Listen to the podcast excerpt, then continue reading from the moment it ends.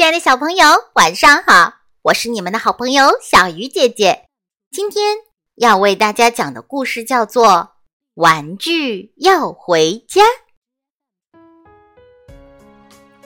小脚丫玩完了玩具，从来不收拾。这天，妈妈把所有的玩具藏到了一个秘密的地方。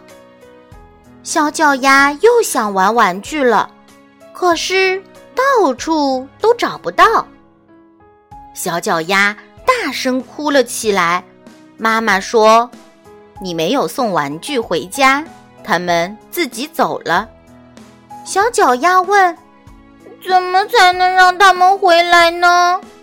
妈妈说：“以后记得送他们回家才行哦。”这一天，小脚丫没有玩玩具。非常失落的睡觉去了。第二天一大早，妈妈把藏起来的玩具都拿了出来，放在地板上。小脚丫高兴地跳起来：“放心吧，以后我天天送你们回家。”果然，小脚丫玩完玩具，就把它们分类放到玩具柜里。你瞧，玩具车在第一层。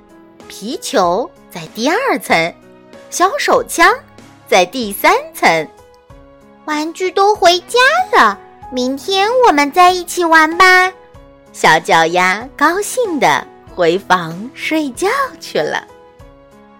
亲爱的小朋友，你的玩具是自己收拾的吗？好了，小鱼姐姐讲故事，今天就到这里了，我们下次再见。